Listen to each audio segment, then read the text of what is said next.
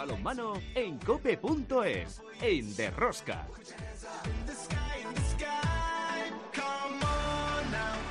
Hola,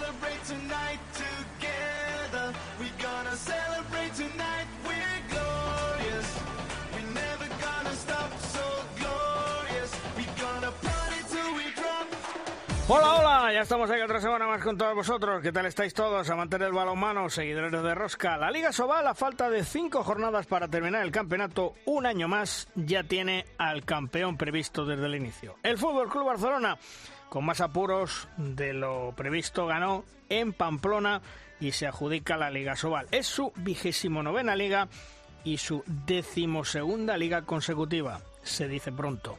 La lucha por las plazas europeas está más que caliente con Granoller, Vidasoa por el subcampeonato, Benidorm, Cuenca, Logroño, Ademar por el resto de plazas. En la zona de descenso continúa una tremenda lucha jornada a jornada con cuatro equipos que casi seguro no se va a decidir hasta la última jornada. Las guerreras lograron clasificarse para disputar el Europeo 2022 tras sus partidos con Eslovaquia y Portugal. Ganaron pasan como segundas de grupo y ahora a esperar el sorteo que será el próximo jueves a las 5 de la tarde. Un europeo que se disputará en Eslovenia, Macedonia y Montenegro del 4 al 20 de noviembre. Esta semana se juega la Copa de la Reina en San Sebastián y está generando mucha expectación. Como cada semana, tenemos muchas cosas que contaros, os recomiendo no os perdáis ni un solo minuto del programa. El balonmano a tope con la Copa. ¡Empezamos! En el control de sonido Chechu Martínez, en la producción del programa Belén Díaz de Arce y al frente de toda esta maravillosa y generosa familia de apasionados del mundo del balonmano, Luis Balbar. En Cope Valladolid, Juan Carlos Amón. Hola, Juan Carlos. Hola, ¿qué tal a todos? Muy buenas. Bueno, qué atraco de goles, ¿no? Ahora hablaremos. todavía estamos eh, recogiendo balones de la red. 85 goles es que eh, puede parecer mentira. En el minuto 3, minuto 3, hmm. que en muchos partidos todavía no se ha abierto el marcador, eh, creo que era 5-4 o 6-5 el marcador. Fue una auténtica locura. No defendió nadie y eso lo agradeció mucho el espectador. ¿eh? Me imagino. Y en Logroño, Chema Jodra, la Chema. ¿Qué tal? ¿Cómo estamos? Bueno, aquí sufriendo, hijo. ¿Cómo que sufriendo? Tenéis la enfermería a tope, también hablaremos de ella. Qué, qué, mala suerte, ¿eh? Qué año. Ah, es un, desastre, un desastre, un desastre, una desgracia. Y además, eh, pues fíjate, ayer, por si éramos eh, pocos, pues eh, Educadarso todavía a estas horas el club no ha dicho exactamente, bueno, lo van a hacer las pruebas a, ver qué mm. pasa, pero la pinta que tiene es, mm, es muy mala. Ojalá, vamos, ojalá me equivoque y ojalá pues se quede todo un susto, ¿no? Pero la pinta que tiene es muy mala y bueno, pues oye, pues con resignación, ¿qué le vamos a hacer? Así es eh, el deporte, así son las, las desgracias, así son las lesiones, ¿no? ¡Qué barbaridad! En fin, bueno, pues nosotros nos vamos como siempre a la primera tertulia a, a analizar la jornada de la Liga Sobal. Si quieres conocer toda la actualidad del mundo del balonmano, descárgate de Rosca en cope.es.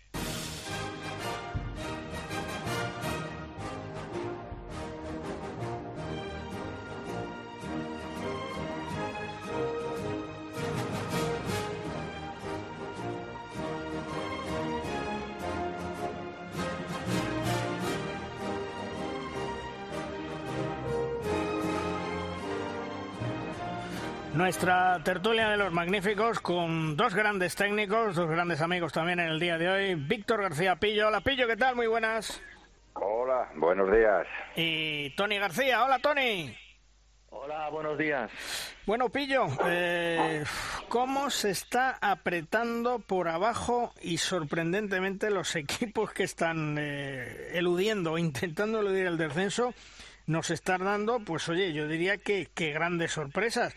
Tú fíjate, ayer Valladolid 45, Ademar de León 40. Mm, ¿Alguien defendió, Pillo? Bueno, evidentemente las defensas eh, fueron prácticamente inexistentes porque se puede vender el, producto diciendo que si se juega muy rápido, que si hay muchos ataques, que si hay pocas transiciones, que si hay, en fin, que hay justificaciones entre comillas para este resultado pero, pero el que no quiera ver que el nivel defensivo y el nivel de importancia defensiva que se le da al juego está disminuyendo, no hay más que ver los resultados en el campeonato de selecciones autonómicas, que es más grave para mí porque ahí todavía están en formación los jugadores.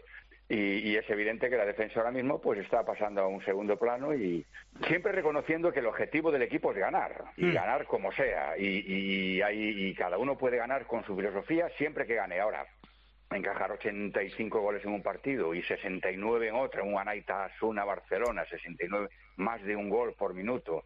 En fin, que, que estamos asistiendo a un declive de la valoración defensiva que si el gran Juan de Dios levantara la cabeza pondría el grito en el cielo. Posiblemente estemos en ese Valladolid de Mar ante la peor gestión de la historia del balonmano del 7 contra 6. Pues no lo sé, pero sí que estoy muy de acuerdo con, con Pillo, ¿no? Eh, realmente todos los entrenadores creo que antes de, decíamos, eh, vamos a construir nuestro equipo desde la defensa, ¿no? Vamos a defender, vamos a intentar minimizar el máximo de goles y vamos a salir a la contra, ¿no? Yo creo que esa esa filosofía, esa, ese, esa mirada se ha perdido un poquito, ¿no? Eh, la construcción del equipo. Ahora sí que es verdad que, que es como dice Pillo, a ver quién mete un gol más eh, y lo importante es ganar, pero la entidad defensiva de los equipos se ha perdido un poco, ¿no? El 7 contra 6, eh, la verdad es que ahora en esta situación eh, los equipos es que lo dan como perdido a nivel defensivo, ¿no? lo dan como que ya va a ser un gol casi casi seguro, ¿no? no lo sé, me da me da una sensación nunca me ha gustado el 7 contra 6, la verdad es que yo no no soy un entrenador partidario, sí que lo veo como un recurso pero no lo veo como una cosa de continuidad durante un largo de tiempo en el partido. Eh, Pillo, porque tú fíjate, decíamos, eh, el partido del Valladolid con el Ademar, 85 eh, goles, el de la Naitasuna con el Barcelona, 69, pero no nos olvidemos, un Torre la Vega Logroño, 66 goles, ¿eh?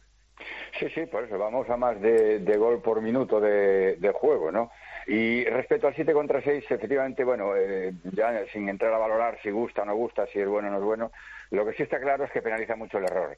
Y ahora mismo estamos en un, en un histrionismo tan acentuado de ataque, con ataques de 10 segundos, que como tengas una mala gestión de los dos o tres ataques que tienes en superioridad, te meten para adentro de un parcial de 0-3. Entonces, claro, aumenta todavía más el score, el score total del, del partido, ¿no? Eh, pero bueno, esto es lo que nos toca vivir. Dicen que el gol es el, el es el resultado, es el espectáculo, es el tal. Pues bueno, pues habrá que acostumbrarse a esto. Los que ya somos antiguos y valorábamos siempre la defensa y, y nos gustaba ver a un buen equipo defender, a un buen equipo que ponía en problemas al ataque del rival, eso ahora pues sufrimos porque, porque desgraciadamente lo vemos muy poco. Eh, Tony, Vidasoa pierde en Cuenca, el Cuenca puja por entrar en competiciones europeas y en la lucha el Granoller firme, segunda de liga, eh, ojo, eh, menuda lucha por la segunda plaza y por su campeonato. La verdad es que el Granollers está haciendo una temporada excepcional, extraordinaria. Eh, te tengo que decir que eh, es de los equipos que he visto construir desde la defensa, porque fijaros, y, lo he comentado más de una vez, ¿eh? y sé que me hago muy pesado, pero eh, sustituir a Marc García, un, un, tercer defensor, no es fácil. Ya hace dos años se sustituyó a, Álvaro Ferré, cosa que tampoco era fácil. Y ahora este año tenemos a Uri Rey y a Joan Amigo. Antonio Rama ha conseguido hacer de los terceros de, la defensa de Granollers un baluarte, junto con esos segundos que, que pinchan al par, que pinchan al impar, justo cuando el equipo contrario está en su fase de ataque más decisiva. Crea una duda brutal y luego su salida al contraataque. ¿no? Eh, yo creo que Granollers, esa situación que decimos de construir desde la defensa, lo tiene en su ADN y realmente en estos momentos está haciendo un balonmano de mucha calidad, de, mucha continuidad. Eh, sí que es verdad que tiene un Chema, un Chema Márquez que está como un cuchillo, que está excepcional a nivel de penetración, a nivel de lanzamiento, eh, pero también un Paul Valera que, que ya es un, un central con muchos galones y, lo que estoy más contento que encima los jóvenes cuando entran de Sande, eh, Gurri, que el otro día hizo un partido extraordinario ayudando muy mucho en, Logroño y después contra el Nava, hostia, veo un Granollers muy muy muy compacto, muy completo y con muchas ganas de quedar en ese segundo puesto. Eh, Pillo, a nuestro amigo Fupo mm, se le enciende no la luz roja, la luz eh, ámbar con el Nava. Sí, sí, sí, ya tiene que estar y conociéndolo a él, pues tiene que estar empezando a arañarse, a comerse las puertas y a subir por las paredes, ¿no? Pero bueno, tiene dentro de lo malo tiene ahora tres jornadas que le pueden que le pueden catapultar o sacar un poquillo de ahí, ¿no? Que son contra tres rivales directísimos, que son Torre la Vega y Puente Genil en Nava y tiene que visitar Valladolid. Esos tres partidos van a marcar un poco el, la dirección que coja que coja Nava, ¿no? Y tener conociendo a Zupo sé que van a ser tres tres semanas de una presión brutal en el equipo que por otra parte tienen que aceptar porque porque su situación así lo exige y y, bueno, Torre la Vega también se ha ido para arriba, aunque yo creo que Torre la Vega ha, conseguido esta victoria eh, con Logroño que le va a ser balsámica porque tenía un calendario infernal era el que peor para mí, el que peor calendario tenía de los de los de abajo, ¿no? Y en fin, todo fue revolviéndose como gato panza arriba, Valladolid, eh, sin fin empatando, en fin, que va a ser va a ser, yo creo que va a ser el descenso más caro de la historia que yo recuerdo así en a bote pronto. ¿eh? Mm. Tony, eh, en 12 ligas, el Fútbol Club Barcelona se ha proclamado campeón de liga a falta de cinco jornadas, pues como ya nos tiene acostumbrado desgraciadamente en los últimos años. Digo que en 12 ligas, un Fútbol Club Barcelona con cinco derrotas, solo cinco derrotas, una de ellas por la alineación indebida eh, y dos empates. No sé cómo definir la Liga Sobal, Tony. Bueno, pues vamos a vamos a disfrutarla con lo que estamos hablando ahora entre nosotros, ¿no? Con ese ese segundo puesto que está súper caliente, eh, las plazas europeas que, que todavía no tienen dueño o no del todo, con ese descenso que es que es eh, va a ser eh, como habéis comentado el infierno, ¿no? Por la por la por lo ajustado de, de, los puntos y al Barça pues es que es imposible alcanzarlo. El Barça está él piensa piensa en Europa. Y al pensar en Europa su, su capacidad para, para hacer el, el equipo es Europa y el nivel es es otro. Eh, yo creo que en la Liga Sobal los equipos intentan entrar en Europa, pero no intentan ganar la Liga Europea. Me refiero la, ya no la Champions, sino la segunda o la tercera Liga Europea, ¿no? Mm. O sea, no, no se piensa en ganar, no se piensa hacer un equipo para estar ahí y llegar a esas finales, ¿no? Pero el Barça sí. Entonces el Barça siempre va a ir un, un paso por delante y eso tenemos que tenerlo claro, ¿no? Yo no veo a, en, la, en la Sobal... Eh, en los próximos años, te diría en muchos años, algún equipo que pueda que pueda pues hacerle sombra al Barça, ¿no? Porque el Barça podrá perder uno, dos o tres partidos, pues bueno, pues ganará la Liga pues de 10 puntos en vez de 12 o de 15, pues la ganará de 10 puntos, ¿no? Eh, me da la sensación de que muy pocos equipos se van a acercar al nivel al nivel del Barça. Mm. Eh, Pillo, eh, este año al Barcelona le ha costado más ganar los partidos, no ha sido con tanta amplitud como temporadas anteriores, pero la verdad es que no existe mayor potencial en sus rivales y cada año pierden eh, sus mejores jugadores que se van. Yo creo que todo esto no es bueno para nuestra liga. ¿eh? Bueno, lo que decía eh, Tony, el Barcelona por un lado, pero luego está la liga de los otros 15 que están. Sí, exactamente hay que hay que diferenciar bien el análisis de esas dos cuestiones, ¿no? Eh, del Barça para abajo es todo divertidísimo, apasionante y, como decía Tony ahora, la, la, disputa de, las, de su campeonato, Granollers Vidasoa, fíjate, un Granollers Vidasoa que hay la próxima jornada que va a decidir un poco ese puesto. Pero es que lo del Barça pues es inalcanzable. Y, no, insisto, no debemos cargar o, tratar de demonizar al Barça por esto, ¿no? El Barça se lo ha hecho bien y tiene un buen equipo y no hay nadie que le oponga resistencia. Le ha costado bien, es cierto, este año un poquito más algunos partidos, pero ha ganado con holgura y, sin muchos problemas. Eh, la cuestión es la que tú dices, que aquí, eh, a ver si de una vez a Sobal, yo creo que hasta el Consejo, la Federación, tienen que tratar de montar un equipo eh, sobre la base de alguno existente ya, que esté a punto de dar ese salto, Vidasoa, Guerrero eh, eh, Anaita incluso, que tiene un buen esfuerzo, una buena estructura, montar un equipo que pueda romper esta dictadura tan, tan sangrante que está haciendo el Barcelona. Insisto, no por su culpa, que, que él realmente ha hecho bien las cosas, ¿no? Porque, Tony, eh, vosotros notáis o veis o os comentan que desgraciadamente eh, el aficionado ya no va tanto a los pabellones y ya no le interesa tanto la liga porque sabe quién la va a ganar? Pues sí, realmente no te voy a engañar. Realmente, o sea, tú escuchas comentarios eh, de a pie, de amigos, de entrenadores, de colegas, eh, que dices, hostia, es la, es de las ligas que ya sabes antes de empezar quién va a quedar campeón, ¿no? Ese comentario a los que somos entrenadores nos hace un poquito de daño, ¿no? Pero es, la realidad. O sea, ya sabes que va a haber un equipo que va a estar por encima de, lo, de los demás, que va a ser muy superior eh, por, su, por el presupuesto, por, por los jugadores, por la estructura que, tiene, y los demás tienen que ir trabajando para ir restando y para ir minando un poquito ese camino. Muy difícil, eh, pues sí, pero hay que hay que jugar la, lo que estamos hablando aquí entre nosotros, pues la otra la otra liga, ¿no? Que diría yo que, mm. que es verdaderamente la bonita y ahí sí que no podemos fallar, ahí sí que eh, tenemos que hacer que, cada que cada aficionado sea de su club y, siga su club al margen de, del que vaya a quedar campeón, ¿no? Y que cada club eh, pues tenga muy claro sus, sus objetivos, donde lo que quiere conseguir y si es el tercer puesto, el segundo puesto, el cuarto o el que sea, que la gente disfrute con esa situación, ¿no? Porque al fin y al cabo, primero, primero solo va a quedar uno, o sea, no, no nos podemos engañar. Lo que sí que tenemos que eh, cada club atraer a nuestra gente y que no haya ese desencanto por, por ya saber quién va a quedar campeón de, de la liga, ¿no? Cada uno tiene que disfrutar con su equipo y ver lo que hace su equipo y disfrutarlo cada fin de semana. Y eso, Pillo, a ti también me imagino que te habrá llegado, claro.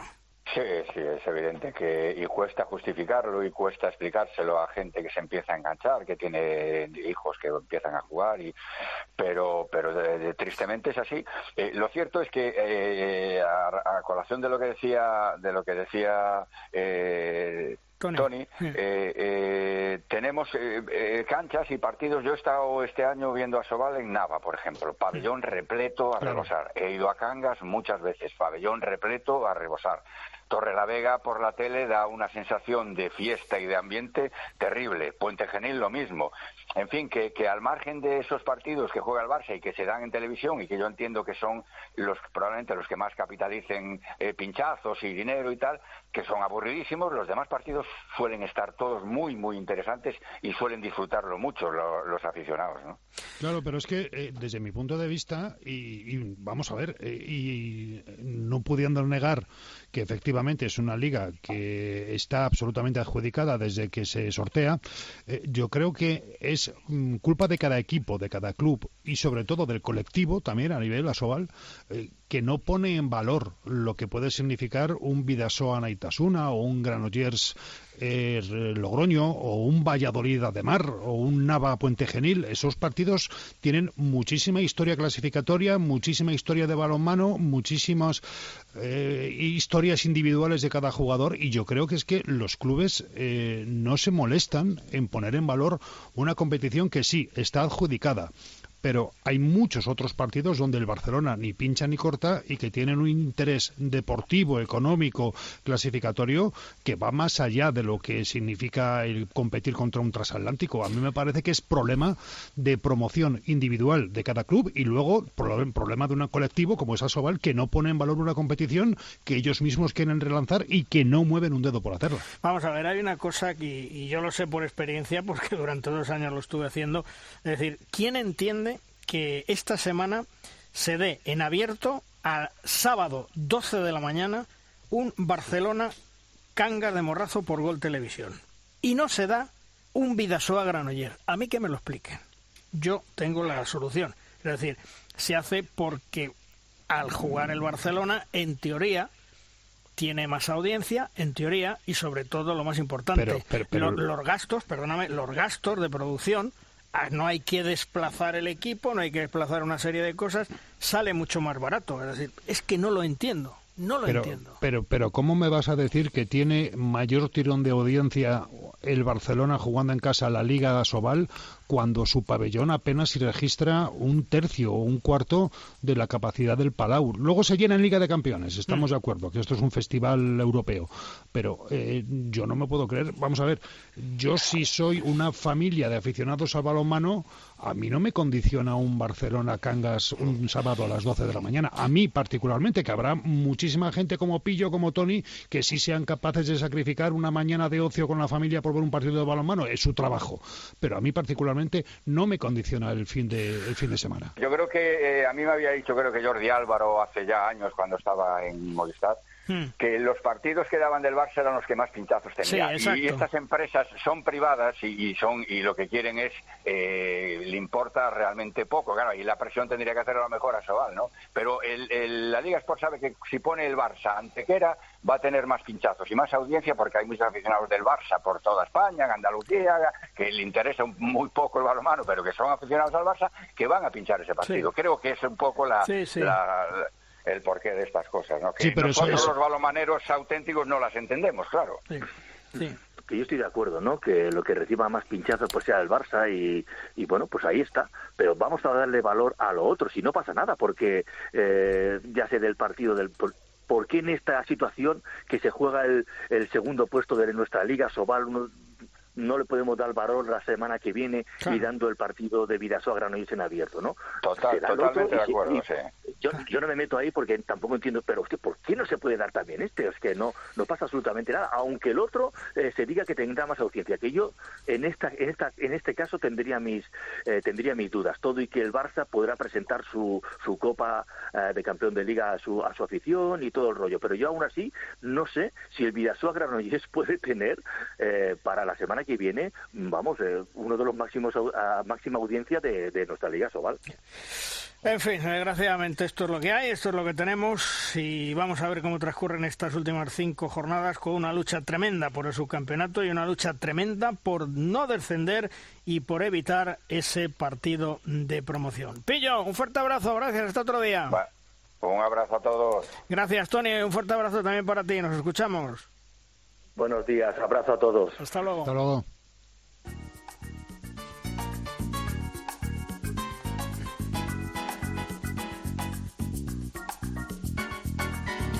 Esta semana se disputa la Copa de Su Majestad la Reina, se va a disputar en San Sebastián, se va a disputar en Donosti, con unos cuartos de final que van a enfrentar al Super Amara Veravera ante el Aula de Valladolid, al Granoller ante Mecalia Atlético Guardés, van por un lado del cuadro y por el otro lado Rocasa Gran Canaria Costa del Sol Málaga, Balomano Elche frente a Gijón.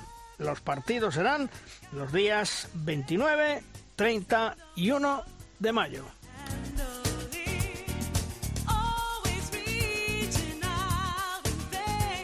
Y en Derrosca es el momento de nuestra firma invitado. Ahí la firma nos viene de la estilográfica de Manuel Espadas, nuestro compañero de la tribuna de Ciudad Real, conocedor del mundo del balonmano y que siempre nos aporta una visión muy interesante de este mundo tan bonito que es jugar al balonmano. Hola Manuel, ¿qué tal? Muy buenas. Hola, buenos días Luis, ¿qué tal? ¿Cómo estamos? Bueno, ¿sobre qué nos vas a hablar esta semana, Manuel? Pues nada, hoy me sumo a las felicitaciones, como no podía ser de otro modo, al nuevo campeón de la Liga Sobal. Enhorabuena al Fútbol Club Barcelona, que pues ha vuelto a demostrar que es de largo el mejor equipo de la competición española. Décimo título consecutivo, campeón en el mes de abril, a cinco jornadas del final, campeón con todos los partidos ganados, con solo ese lunar de la derrota por alineación indebida, que bueno, a efectos de análisis deportivo no cuenta. 11 puntos de ventaja de momento sobre el segundo clasificado y una horquilla de promedio de goles marcados y encajados que roza la decena de tantos por encuentro. El equipo de Antonio Carlos Ortega eh, ha demostrado ser eh, pues un año más una máquina casi perfecta de hacer balonmano que la, ha pasado pues por todas las pistas de la liga con un gran equilibrio de juego entre todas sus líneas y sin ninguno de sus jugadores entre los 15 máximos goleadores de la competición es un dato que habla muy bien de ese variado reparto de responsabilidades y de virtudes dentro del equipo culé. Pues por todo ello, por supuesto, mi enhorabuena y mis ánimos para lo que les viene por delante, que es el momento más decisivo y más exigente para ellos de la temporada, con media Europa aguardando para poner en tela de juicio ese gran dominio que ha demostrado en España un año más. Pues sí, mes de abril, Luis, y ya conocemos al campeón de liga. ¿Y ahora qué? pues ahora conformarnos con contemplar esa bonita lucha por el subcampeonato entre Granollers y Vidasoa y a seguir muy de cerca también la pelea por evitar el descenso, por evitar acompañar a, a, esa Antequera Plata. Eh, sí, son atractivos interesantes, pero con todos los respetos, nada comparado con conocer quién es el campeón de una competición, que es la pieza de casa mayor que se pone en juego cada temporada. En este sentido, nadie puede negar que esta Liga Sobal sigue siendo muy aburrida, hay que decirlo así.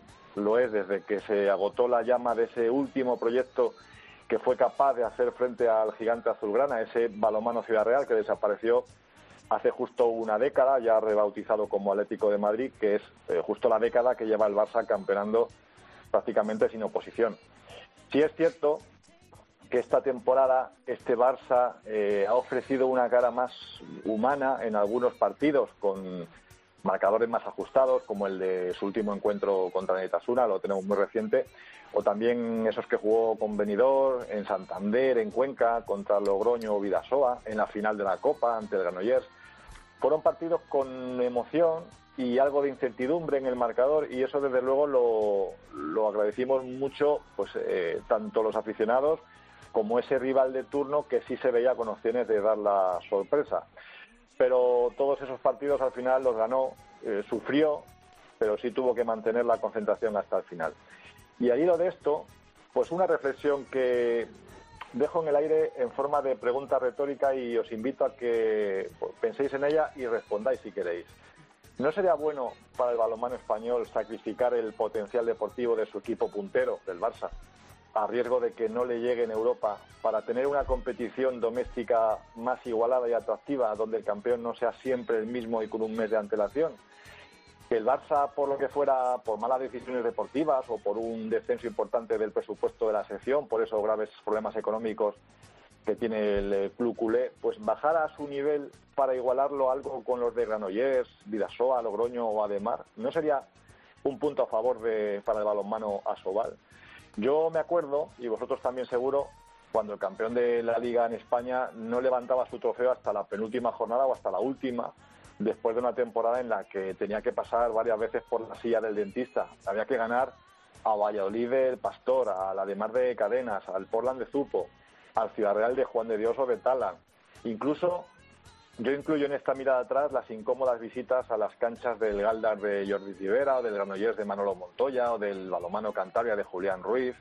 El calendario de los aspirantes al título nacional estaba lleno de circulitos rojos. Eran fechas clave, eran fechas en las que había partidos con alto riesgo de derrota. Pero desde hace una década esos circulitos rojos ya solo señalan en el almanaque del Barça, del campeón, compromisos europeos, los cruces de octavos o cuartos de final de la Champions y esa Final Four. El resto solo son partidos que, aun jugando a medio gas, los puede ganar. Y en el hipotético caso de que pueda perder alguno, el colchón de puntos que suele tener debajo, desde luego, le resta trascendencia. Pero, en fin, la realidad es la que es. Y en esta realidad, eh, más o menos aburrida, la plantilla del Barça se merece mi enhorabuena y la de todo el balonmano español, que se debe sentir muy orgulloso de tener en su competición un potencial deportivo así y una baza tan fiable para intentar levantar el título también en el viejo continente. El problema es que en Europa el reparto de jerarquías, a diferencia que en la Liga Sobal, no solo no ha cambiado o se ha suavizado, sino que se ha endurecido. Es verdad que ya no asustan cocos como aquel Selje Pivovar Lasco de inicios de siglo o el Tchaikovsky ruso, pero los equipos alemanes no han bajado su potencial, se van alternando, ni los húngaros, eh, a los que eh, se han sumado también apuestas serias como las del Kilche polaco, el PSG, o este año el Albor danés y antes lo hizo el Bardar macedonio. Aquí en la Champions sí que nos quedan por disfrutar grandes encuentros de balonmano, plenos de intensidad, de calidad, de emoción y sobre todo incertidumbre, que es lo que gusta y es lo que vende. Por eso mucha suerte para el Barça, porque en Europa sí que la va a necesitar. Efectivamente, Manuel. Gracias. Un día más. Un fuerte abrazo. Hasta otro día. Un abrazo a todos.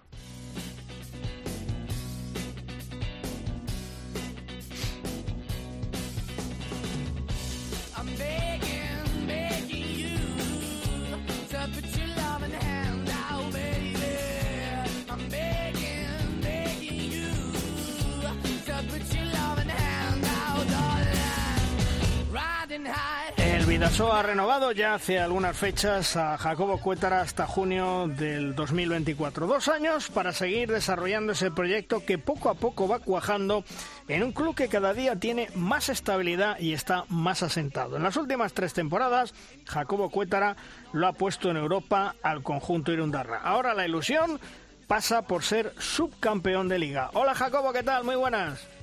Hola, muy buenas. Bueno, oye, eh, ha renovado hasta junio del 24. Eso da tranquilidad para poder consolidar eh, el proyecto, ¿verdad? Sí, la verdad que, bueno, pues tranquilidad, por un lado, por, por los años que ya llevamos aquí. Ya es, esta es mi sexta temporada. Y como bien dices, pues haber renovado hasta la octava bueno, pues ya llevamos mucho, mucho tiempo de, trabajo y, bueno, pues mirando, como bien dices, pues con, con ilusión del futuro. Oye, eh, ver hoy en día un entrenador con tanta continuidad en los deportes y en un equipo de balonmano es complicado. Sí, la verdad que es muy complicado. Ya cuando eh, mucha gente el primer año que yo había firmado primeros dos años y me renovaron al terminar la primera temporada por otras dos. ¿no? Me ampliaron el contrato y ya mucha gente decía, madre, qué, extraño, ¿no? Que te amplíen por tanto tiempo, por dos más. Bueno, pues, pues ahora ya estamos en la sexta y, cumpliremos ocho. La verdad que muy muy extraño y bueno, pues eh, hoy el, club, eh, la directiva, dos directivas en este caso, la anterior y esta, pues han apostado por esa continuidad y se agradece. En estos momentos, eh, podríamos decir que la ilusión es el término que mejor te define en, en el club del Vidasoa.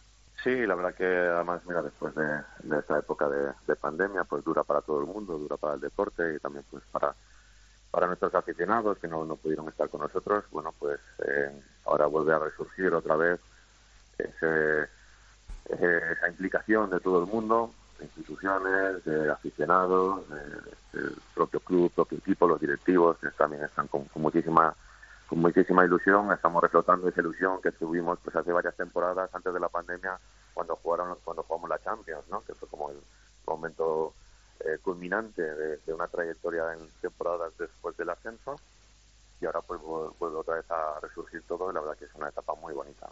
Se el... mucho ambiente de, de balonmano en la calle y eso es muy bonito.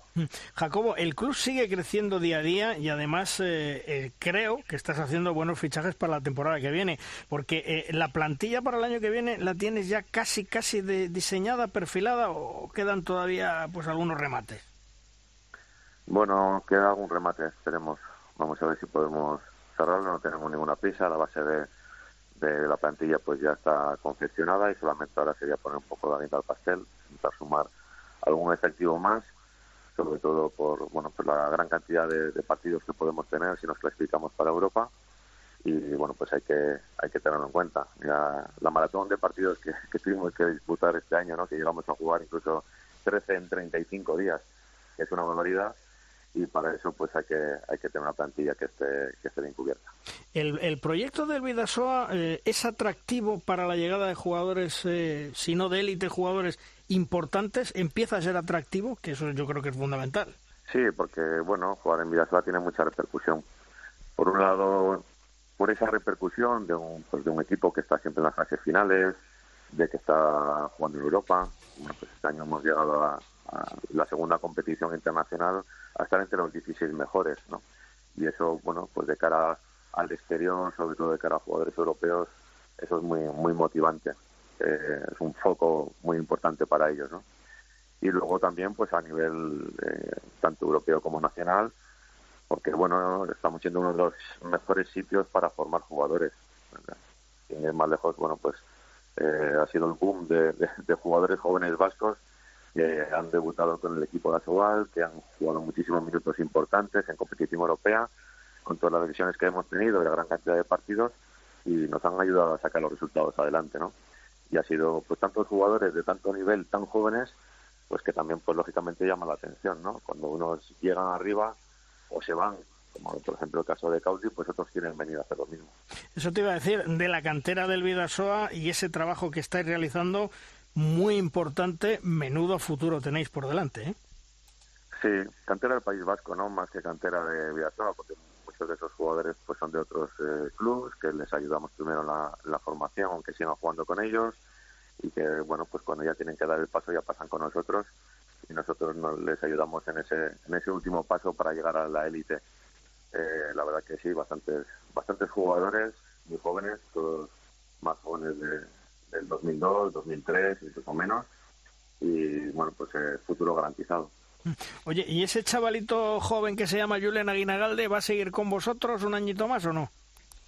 Sí, sí, seguirá un año más. Bueno, tiene que todavía terminar de decidir, pero bueno, al principio yo cuento con él para la próxima temporada y bueno, pues nos está ayudando en muchas facetas, que ya no solo del trabajo deportivo, ha sido pues, muy importante su vuelta para el club en muchos otros aspectos que no son solo eh, el plano deportivo y el juego. Y bueno, yo espero que sea un año más ahí ayudando. ¿El, el jugar la European League eh, os ha perjudicado mucho en ciertos momentos en Liga y en Copa, precisamente por lo que hablábamos, tantos partidos y me imagino que una plantilla no corta, pero sí una plantilla bastante justa, ¿no? Sí, también es verdad pues que te da un ritmo de competición, aprendes muchísimo de la competición europea. Piensa que nosotros además hemos jugado con muchos jugadores jóvenes que cada experiencia de ese tipo pues es, impagable y también supone pues un crecimiento como equipo, como club. Muchas veces cuando estás en ese ritmo de competición europea eh, los partidos los vas sacando, los vas sacando porque estás acostumbrado. Es, la competición muchas veces es el entrenamiento más específico que hay y a nivel europeo pues te exige a un nivel que luego pues en, la liga muchas veces contra ciertos equipos notas pues que vas con una marcha más, ¿no? Lo que sí bien es cierto que a largo plazo, bueno, pues se puede hundir, por, sobre todo pues por, lesiones, por, por que no puedes mantener tanto ritmo durante tanto tiempo. Y bueno, nosotros lo estamos manteniendo, ¿no? Que al final, oye, no nos hemos dejado tantos puntos Sí, es verdad que hemos jugado con el hándicap de, jugadores muy, muy importantes lesionados durante muchísimos partidos. Todavía lo estamos sufriendo. Pero bueno, tiene pros y contras. ¿Cuál es el secreto de Jacobo Cuétara para lograr tantos excelentes resultados? Bueno, pues no sabría decirte. Yo creo que, a un lado, el grupo de trabajo. Yo me solo, o sea, soy capaz y también me lo permiten las dos cosas eh, rodearme de grandes profesionales y, bueno, pues generar un grupo de trabajo muy potente, ¿no? El grupo de trabajo que tenemos aquí, tanto de cuerpo técnico como, como cuerpo médico, es top a nivel español. Y bueno, pues eso es una garantía porque somos muchos a la hora de, aportar. Y luego, bueno, pues eh, ese trabajo a medio y largo plazo, pues bueno, cuando estuve en Aranda tardé dos años y el tercero fue el del el boom, el de luchar por la competición europea, pasar de, permanencia a competición europea en tres años. Y aquí, pues, una cosa parecida. El primer año costó mucho, luchamos por la permanencia, el segundo ya mitad de la tabla y el tercero fuimos subcampeones de liga. Bueno, pues eh, que, directivas crean en el trabajo de uno y sobre todo dejen esos años de intervalo de crecimiento, tengan esa paciencia, no es fácil encontrar. No es fácil encontrar en el mundo del deporte y a mí eso me ha facilitado también, claro. Y que el presidente haya sido jugador, ¿eso es bueno para el entrenador? ¿Le entiende? ¿Le comprende? Bueno, yo creo que más que haya sido jugador no haya sido jugador, lo que importa, lo que importa son las personas, ¿no? Con cómo sean y cómo sean en el cargo. Cada cargo es específico. no, yo creo que no tiene nada que ver haber sido portero para haber sido para ser presidente, ¿no? Lo que importa es cómo funcione cada persona en ese cargo, eh, la calidad que tenga y lógicamente la personalidad ¿no? a la hora de ejecutar un cargo, en este caso como, como presidente de un club. Y bueno, pues ahora con Gurus pues eh, está haciendo muy buen trabajo, estamos yendo hacia arriba y bueno, eh, se palpa ¿no? La, la, mejora, la evolución de, del club y eso es lo más importante, ¿no? Pero yo creo que eso es independiente haber sido jugador o no haber sido jugador. Yo creo que cada cargo cada cargo es específico. Yo por haber sido entrenador no creo que sea mejor jugador. Bueno, yo creo que cada cargo, cada cargo es específico. Eh, eh, he leído que el Vidasoa está haciendo un balonmano distinto y esas son sus señas de, identidad. ¿Qué balonmano distinto estáis haciendo? Bueno, hay ciertas diferencias, yo creo, en cuanto al trabajo de, ataque, porque nosotros trabajamos con muchísimos cruces, que no es tan habitual. Eh, la gente suele jugar más en su cada uno en su puesto específico y nosotros generamos muchos cambios eh, son muchas veces, bueno, pues eh, los jugadores tardan en, asimilarlo, en automatizarlo, por eso siempre nos lleva tiempo con los jugadores nuevos nos ha llevado tiempo el construirlo en el club, ¿no? Ahora que ya está todo muy, muy automatizado, incluso en categorías inferiores, pues bueno, pues pasa a ser una señal de identidad nuestra, nos jugamos muy cómodos con eso y nos hace distintos, ¿no? A la hora de, los rivales defendernos a nosotros, pues también puede ser distinto porque no se lo suelen encontrar esa problemática, ¿no? Y a nivel defensivo, bueno, pues también hay ciertos aspectos, ciertos ajustes que hacemos distintos que, el resto. A los jugadores también les cuesta un poco cuando entran y luego, bueno, pues a medida que lo vamos automatizando, pues también nos, es una seña de identidad que nos identifica y, bueno, pues que puede, no lo sé, plantear ciertos problemas a, los rivales, sobre todo porque no están acostumbrados a problemas de este tipo, ¿no? Eh, y luego también tenemos como esa esencia de el trabajo en equipo, ¿no? Parece que todos participan, todo el mundo rota, todo el mundo juega. En nuestro caso no hay tantos titulares y suplentes, ¿no? Sino que todo el mundo va participando y bueno, todo tiene pros y contras. ¿eh? Lo que pasa que bueno, eso también nos garantiza que cuando tenemos lesiones, eh, pues esos jugadores, digamos, suplentes han tenido muchísimos minutos. ¿no? ¿Cómo, ¿Cómo estar viendo esta temporada la Liga Sobal? ¿Crees que ha crecido? Eh, ¿Crees que el Barcelona es más humano? Que, bueno, lo, hemos hablado y lo hemos comentado antes, hay dos ligas, la del Barcelona y el resto vosotros, donde estáis por el subcampeonato y por no descender. Pero ¿cómo estar viendo este año la Liga Sobal? Sí, bueno, mira, antes de nada voy a hacerte un, un comentario acerca de lo comentado antes, si, me permite. Sí, sí, sí. es que el, comentamos del Barcelona, ¿no? La diferencia que había en la liga y que, y, bueno, pues el hecho de, de conseguir ser matemáticamente campeón a falta de, de, tantas jornadas, ¿no? Ahora mismo quedan cinco. Hmm. Eh, el país Saint Germain saca nueve puntos al Nantes y eh, quedan siete. Es decir, que cuando queden cinco hmm. o antes, también será matemáticamente campeón de la liga francesa. Hmm. Como ha sido en los últimos años, eh, sin perder ningún punto. Es decir que, bueno, vamos a verlo con perspectiva, ¿no? La posiblemente primera o segunda mejor liga del mundo, que es la francesa, también sucede.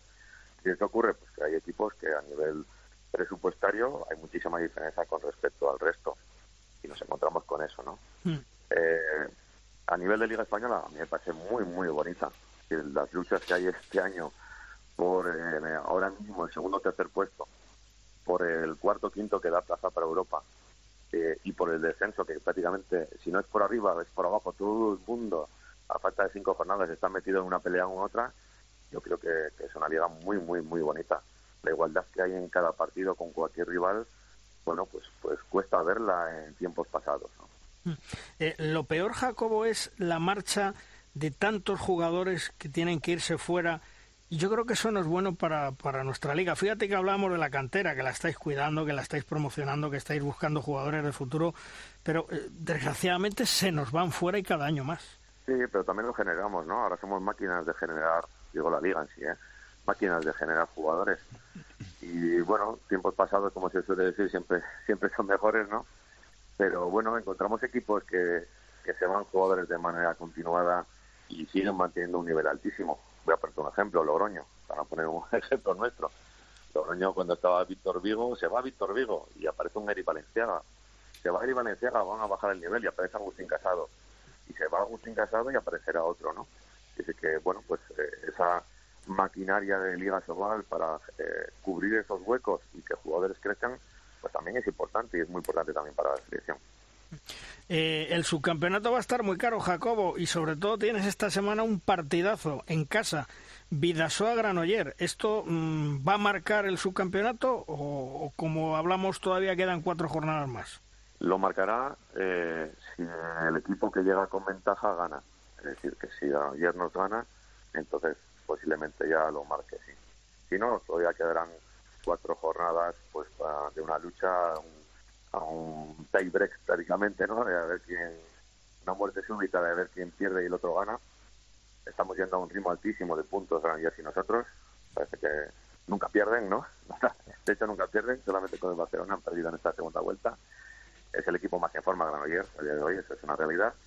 Y nosotros, bueno, vamos a darle la vuelta a la situación, vamos a intentar darle la vuelta a la situación aquí en casa con nuestra afición el sábado, que es, como bien dices, pues va a ser un partido muy, muy, muy importante y yo creo que es decisivo solo en el caso de que nos ganasen ellos. ¿eh? En ese caso yo creo que ya sí que sería decisivo, pero si no, bueno, todavía estará abierto a cuatro jornadas que, nos, vamos a jugar los dos contra equipos que se están jugando muchas cosas y que, como decíamos antes en la Liga Sobal, pues en cualquier momento pierdes.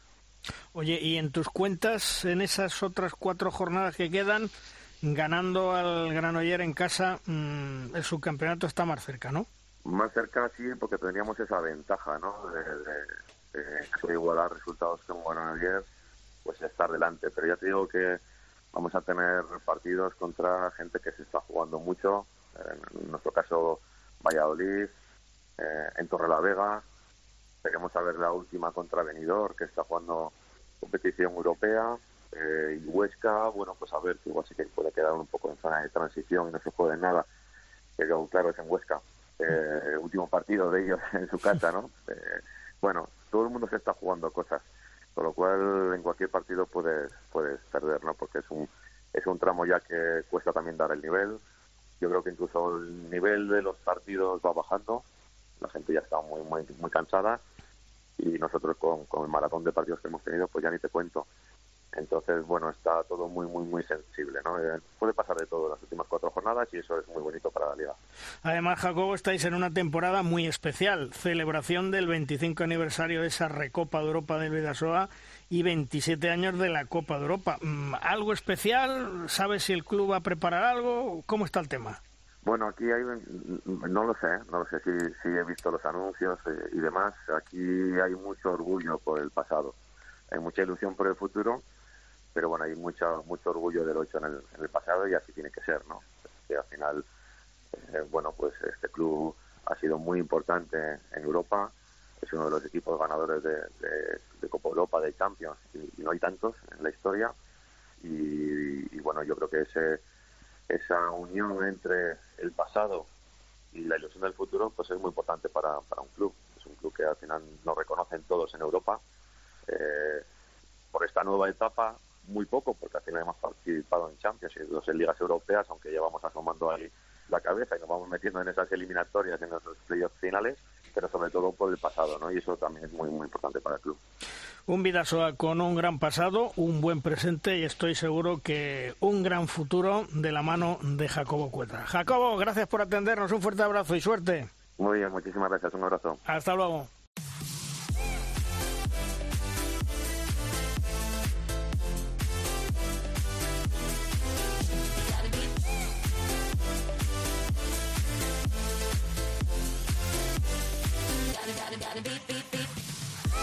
Hace unas semanas el nuevo seleccionador de Hungría es nuestro Chema Rodríguez. Estará hasta el verano del 2024 y va a compaginar su cargo con el entrenador del Benfica hasta junio del año que viene, es decir, hasta junio del 23.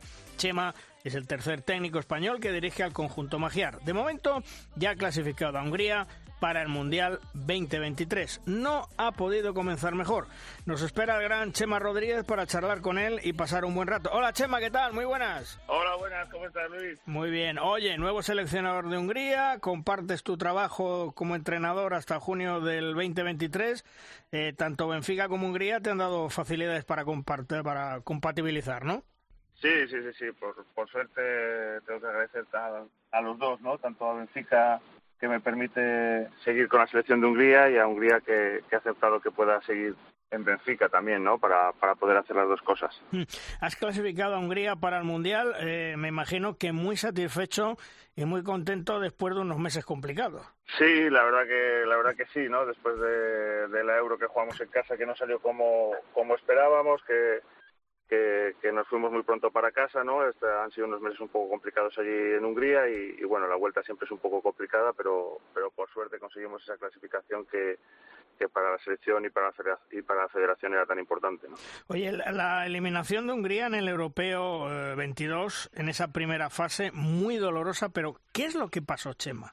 Bueno, es, es complicado decirlo, ¿no? Eh, yo creo que son varias cosas, ¿no? No, no solo una, ¿no? Eh, eh, yo creo que, llegamos en un buen momento porque llevábamos haciendo unos campeonatos muy buenos, eh, jugábamos en casa y lo que muchas veces decimos, ¿no? Eh, cuando juegas en casa puedes un arma de doble filo, ¿no?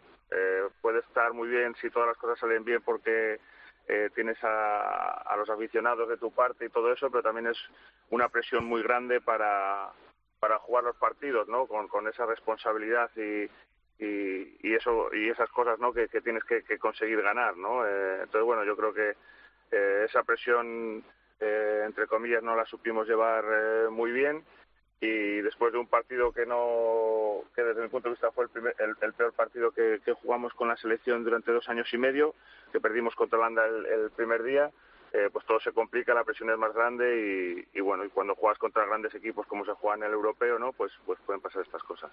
Me imagino que habría un, un gran enfado y bueno, pues el, primer entrenador no, no sigue, estás tú, pero ¿llegaron a cuestionaros a Laszlo Nachi y a ti también o, no? Bueno, en aquel momento cuando, cuando pasan estas cosas cuestionan a todo el mundo, cuestionan eh, absolutamente todo, ¿no? Eh, bueno, eh, en estas cosas como siempre, ¿no? Según va pasando el, el tiempo, pues eh, las cosas se empiezan a ver de, otra forma, se empieza a ver también el trabajo que se había realizado durante los dos años y medio anteriores y, y bueno, de, por, por suerte también con con eh, la fuerza de, de, los jugadores y de lo que los jugadores querían y tal, pues eh, se decide que, que sigamos nosotros y, y, bueno, pues muy contento por ello. ¿Es cierto que eh, la organización llegó a perder casi dos millones de euros por la eliminación de la eliminación de Hungría? ¿Es cierto? Bueno, yo no, no sé decirte exactamente, ¿no? Porque, porque bueno, yo solo me dedico a lo deportivo, como te puedes imaginar, pero sí que es lo que se comenta allí en, en Hungría, ¿no? Habían hecho está claro que la Federación y, y, Hungría habían hecho un desembolso muy grande para, para esta euro, haciendo eh, pabellones eh, nuevos, eh, haciendo una logística muy grande y una inversión muy grande.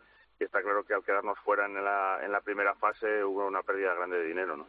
Bueno, ahora hay una página nueva, tienen confianza en ti, en tu proyecto, y de segundo entrenador eh, de Hungría te llevas nada más y nada menos que a Miguel Ángel Velasco, ¿eh? Sí, bueno, eh, siempre uno se intenta rodear de los mejores, ¿no? Y para mí Miguel es uno de los de los mejores entrenadores que hay que hay en España y uno de los mejores entrenadores que hay en el mundo, ¿no? Además eh, hemos compartido mucho como como jugadores, eh, somos muy amigos y, y creo que es una de las de la parte principal para para poder trabajar juntos dentro de, de un staff técnico, ¿no? Eso te iba a decir, conoces muy bien a Velasco y además eh, veis el balonmano casi casi de la misma forma, ¿o lo entendéis así?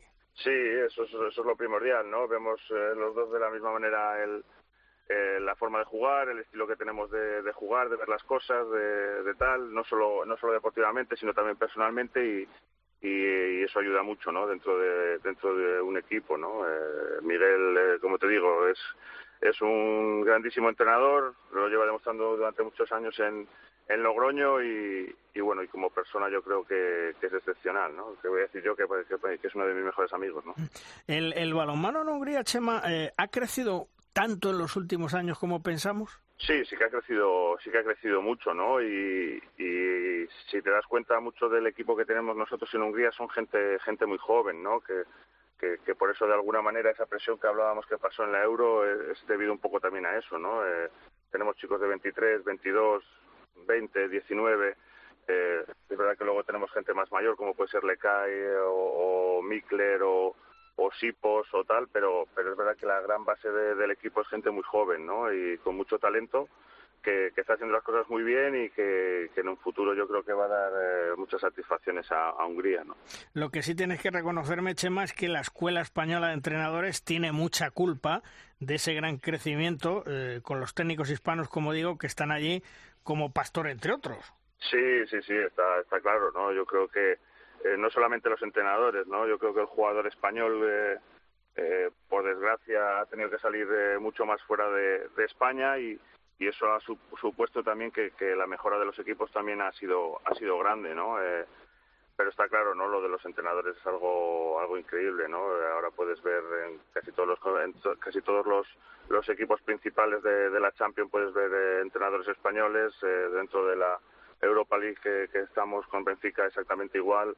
Eh, en las eh, selecciones también hay mucho entrenador español. Eh, en los equipos femeninos exactamente igual.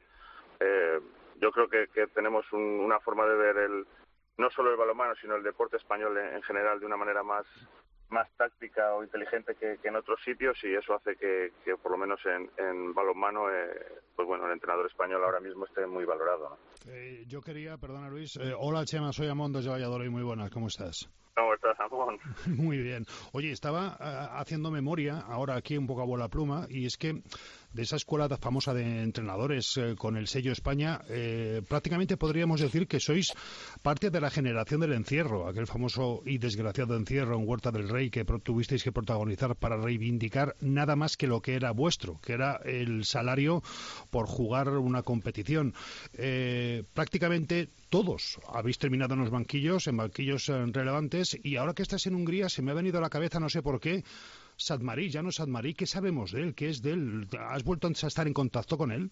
Sí, sí, sí, sí, sí. Eh, Sadmarí está trabajando en Balaton Furet con, como entrenador de porteros, ha trabajado en la selección durante muchos años también, dentro de, del staff técnico, entrenando porteros, y sí, sí, sí que está, sigue estando dando, por allí dando mucha guerra, ¿no? Eh, es un gran entrenador y, lleva mucho tiempo, lleva mucho tiempo entrenando a porteros. Sí, sí. ¿Y quién te iba a decir a ti, verdad? Lo que decía yo, que de aquel famoso y desgraciado encierro iba a salir esa tremenda jornada de entrenadores que habéis prácticamente invadido el mundo. Sí, bueno, en aquella, en aquella época es un poco, es un poco antes de, de yo creo que de, la jornada, pero de allí se fraguó todo, ¿no? Allí estaban Raúl, Piso, eh, San Mari, como tú decías, muchos jugadores que, que fueron luego los que crearon el, el balonmano Valladolid con Pastor y, y, de alguna manera pues toda esa generación que estuvimos allí luego hemos pasado por por los banquillos, ¿no? Yo siempre digo que fueron unos años maravillosos en, en Valladolid y yo creo que, esos años tan buenos nos hizo amar más si cabe nuestro nuestro deporte y el balonmano y por eso luego hemos seguido enganchados a, él, ¿no? Eh, pero todo todo surgió de allí, está claro, ¿no? Eh, si no, pues pues probablemente, como tú sabes, hubiera desaparecido el, el Valladolid y hubiera, hubiera desaparecido el balonmano probablemente allí en, en Valladolid, ¿no? Oye, decía Luis que tienes contratos a verano de 2024, ¿eso incluye unos hipotéticos Juegos de París o no? Sí, sí, sí, todo incluye hasta, ah. hasta el final del ciclo olímpico.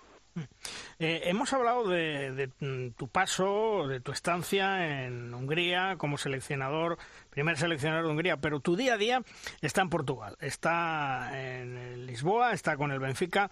¿La liga portuguesa tiene más nivel de lo que pensamos? Porque a lo mejor muchas veces de, bueno, Portugal a nivel de selección ha crecido mucho, pero los clubes y tal, ¿cómo está ahora mismo esa liga portuguesa? Bueno, yo creo que, que es un poco la, la, gran tapada, ¿no? Yo creo que la liga portuguesa ahora mismo está, está muy fuerte y está creciendo muchísimo, ¿no? Tienes sobre todo tres equipos que son, que son realmente muy fuertes, como son el Oporto, el Sporting de Lisboa y el Benfica. Y después tienes otros muchos equipos que, que, que son muy buenos también, ¿no? Como el Aguasantas, el Berenenses, eh, Madeira es una liga bastante bastante dura y bastante fuerte, ¿no? Oporto yo creo que todo el mundo lo conoce en la Champions y es la base de la selección portuguesa que está haciendo cosas tan tan importantes, ¿no? Y, después el Sporting, para hacernos una idea, contra estuvo a punto de eliminar eh, en la anterior eh, eliminatoria de la Europa League al Magdeburgo, que es el, el ahora mismo el líder de la liga alemana, ¿no? Eh, yo creo que que es una, como te digo, son, son equipos muy fuertes, una liga muy fuerte. Nosotros este año hemos ganado dos veces, eh, bueno, hemos eh, ganado una vez al Nantes, hemos empatado allí, hemos ganado dos veces al Lengo, hemos eliminado al Rhein Lowen. Eh, yo creo que eso habla un poco de, del nivel de, de, ahora mismo de la liga portuguesa, ¿no? Que es, que es muy fuerte, ¿no? Está, la suerte que tiene ahora mismo con, con, toda esta crisis y todo esto que está pasando es que son clubes que, que pertenecen a equipos de fútbol y, y de alguna manera económicamente pues eh, es más fácil, ¿no? ¿Y cómo se vive el balonmano en Portugal a nivel de aficionados y medios de comunicación, Chema? Bueno, aquí, como te digo, al ser equipos de, fútbol, casi todos los equipos de balonmano que juegan eh, tiene mucha repercusión, ¿no? Porque, porque bueno, siempre estás en los medios de prensa, eh, todo, todo es muy parecido al, al, fútbol y, sí que es verdad que hay que hay mucho aficionado, ¿no? Que es que es parte del club, ¿no? que no es a lo mejor un, un aficionado claro de del balonmano como puede ser en España, ¿no? Que los que los aficionados son más de, de pues de tradición, de, equipos de, de las ciudades, de los pueblos, como pues en Valladolid, en León, Granollers, eh, no sé, en cualquier sitio, ¿no? Eh, y sin embargo el aficionado un poco de aquí es un poco más eh, que le gusta el deporte y le gustan de todas las modalidades en este caso. Aquí tenemos cinco, seis, siete, ocho modalidades en, en Benfica y, y son aficionados que les gusta ir a todo, ¿no? Y son benfiquistas por encima de todo y, les gusta, ¿no? Pero a lo mejor no hay tanto adepto o como se dice, tan, tanto aficionado específicamente del balonmano, ¿no? Aunque está creciendo muchísimo, ya te digo, sobre todo por los por los eh, triunfos y lo que está consiguiendo la selección portuguesa. ¿no? Este fin de semana habéis jugado eh, Sporting Benfica y me cuentan que el público del Sporting tirando líquido en el área de la portería del Benfica. Cuéntame, ¿qué ha pasado? ¿Qué es esto? Bueno, eh, pues son cosas que no que no gustaría ver en, ningún campo, ¿no? Eh, bueno, como te digo, es un poco son adeptos un poco del fútbol y, tal, por lo que me cuentan, es, si te digo la verdad es la primera vez que lo que lo vivo, eh, porque bueno, pues llegué el año pasado, el año pasado estábamos en pandemia, jugamos todos los partidos sin aficionados y era la primera vez que íbamos a jugar allí pero por lo que me cuentan es algo que suele pasar muy a menudo allí, sobre todo cuando el equipo contrario, en este caso el Sporting, eh, va perdiendo, ¿no? Eh, y, bueno, pues los aficionados tratan de parar el juego de, de cualquier manera y, en este caso pues fue así, ¿no? Algo que yo no había visto en toda mi carrera deportiva, nunca había visto, ¿no? Pues eh, tirando agua o, o tirando monedas, mecheros o, bueno, cosas que antiguamente a lo mejor se veían un poco más, pero que ya pensaba yo que se habían acabado, ¿no? Y, y bueno, pues eh, estuvo parado a 10 minutos del final, estuvo parado, no sé, 10, 15 minutos porque tiraban agua donde la donde el portero, claro, el portero no podía parar porque estaba todo el suelo mojado, eh, luego la malla que suele haber detrás de la portería la levantaron hacia arriba y estaban casi entrando dentro de, de la, no del área, del campo de juego eh, mientras estaba en juego todo. Yo creo que son cosas que no tienen que suceder, que están fuera de nuestro deporte, que no tienen nada que ver con, con el juego y nada. Y bueno, espero que no, que no vuelva a suceder, que se tomen las medidas que se tengan que, que tomar y, y bueno, yo creo que para nada ayuda sobre todo a nuestro deporte, ¿no? Estás en, la European League en cuartos de final. Mañana creo que jugáis contra el Gorenje Belenge, jugáis en casa. Mm, ¿Cómo ves esa eliminatoria? Porque el objetivo, me imagino, Chema, eh, que sería la guinda de la temporada, es meterte en la Final Four, ¿no?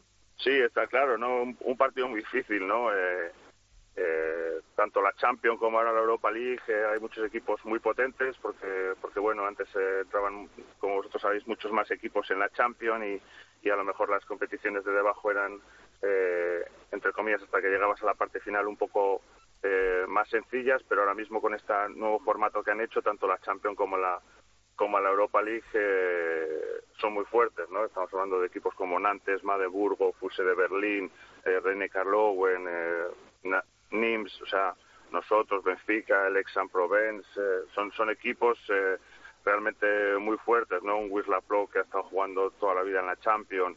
Eh, y bueno, el Gorenje es un equipo muy duro, estamos en cuartos de final y ahora todos los equipos son, son muy fuertes, ¿no? Para nosotros sería, ya fue histórico entrar en, en, cuartos de final porque nunca se había conseguido y, y bueno, si pudiéramos llegar hasta la, hasta la Final Four sería algo, algo increíble ¿no? para, para el club y para, para nuestra modalidad. ¿no? Estamos haciendo una temporada muy buena en Europa y, y, bueno, eh, espero que sigamos eh, por este camino, podamos estar en la Final Four y, hacer historia como, como nos gustaba en Valladolid, ¿no? Eh, aquellas competiciones europeas. ¿no? Tienes en la portería del Benfica a un tal Sergei Hernández que crece cada día. ¿Será otro porterazo hispano de estos que harán historia? Sí, claramente, ¿no? Eh, yo creo que cada vez que va la selección y puede jugar, cosa que es muy difícil con dos monstruos como tiene allí como, Rodrigo y Gonzalo, ¿no? Pero pero cada vez que ha podido participar yo creo que lo ha hecho muy bien, ¿no? Aquí lo está haciendo muy bien, es un, un portero eh, extraordinario, eh, ya estuvo en Logroño y lo hizo muy bien, aquí lo está haciendo muy bien, es muy joven todavía, o sea, tiene todo, todo el futuro por delante, ¿no? Por suerte para España tiene la, portería muy bien cubierta. ¿no? ¿Y cómo ves el relevo generacional de los hispanos de la mano de Jordi Rivera? Porque la verdad, Chema, es que en el Europeo 2022 eh, no muchos pensábamos, y yo me meto el primero que no pensaba, que España se iba a plantar en la final e iba a hacer ese campeonato que hizo con el relevo generacional, con eh, nombres como Raúl, que ya no estaba, como Julen, etcétera. ¿Cómo ves tú ese relevo generacional? Bueno, es extraordinario, ¿no? Lo, tanto lo que está haciendo Jordi Rivera con la selección como, como lo que están haciendo los hispanos, ¿no? Eh, yo creo que por suerte para España tiene ya una, una estructura, una base de, jugadores ya que lleva muchos años ahí y, y, que aunque es muy difícil suplir a gente como, como Raúl, pues tiene una, una base o una columna vertebral muy importante dentro de la selección y con muchísima experiencia, ¿no? Y eso hace que los jugadores nuevos que, que, van entrando, ¿no? Entren dentro de esa dinámica y enseguida se metan en ese sistema o en ese juego, ¿no? De Jordi, ¿no? Que lo que lo hacen a la, a la perfección, ¿no? Eh, y después es lo que hablábamos, ¿no? El jugador español es un jugador eh, súper inteligente, que juega tácticamente muy bien, que, eh, que leen muy bien el juego, que entienden muy bien lo que tienen que hacer, que son muy disciplinados y, y Jordi eso lo lleva a la, a la perfección y consigue que, gente eh, muy nueva o gente que no que no había estado en competiciones internacionales de, de alto nivel parece que esté llevando jugando allí toda la vida, ¿no? Eh, es algo algo extraordinario. Oye, cuando eh, te enfrentas a España con Hungría, si quieres lo cuentas, si no, no. ¿Qué es lo que más te preocupa de tener enfrente a España? Uy, me preocupa todo, ¿no? me preocupa absolutamente todo, ¿no? Porque como te digo, para mí eh, son, si no la mejor selección del mundo, una de las mejores selecciones del mundo y cuando juegas contra ellos eh, el problema es que tienes, tanto peligro y hacen tantas cosas bien que, que te preocupa absolutamente todo, ¿no? Eh, así que bueno, en esa situación eh, lo tienes complicado, ¿no? intentas hacerlo lo mejor que puedes y, y, bueno, minimizar dentro de lo que puedas pues eh, todas las cualidades que ellos tienen, que son muchísimas. ¿no?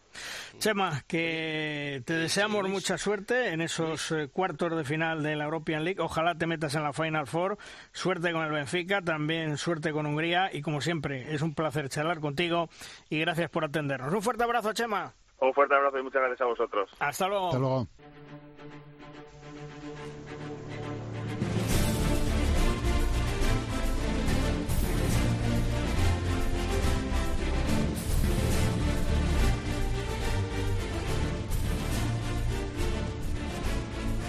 En De Rosca llega nuestro tiempo de debate.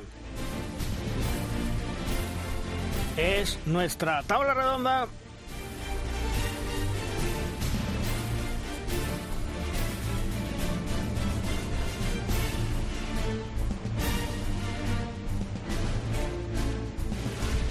Una tabla redonda en la cual contamos hoy con nuestro compañero Luismi López. Hola Luismi, ¿qué tal? Muy buenas.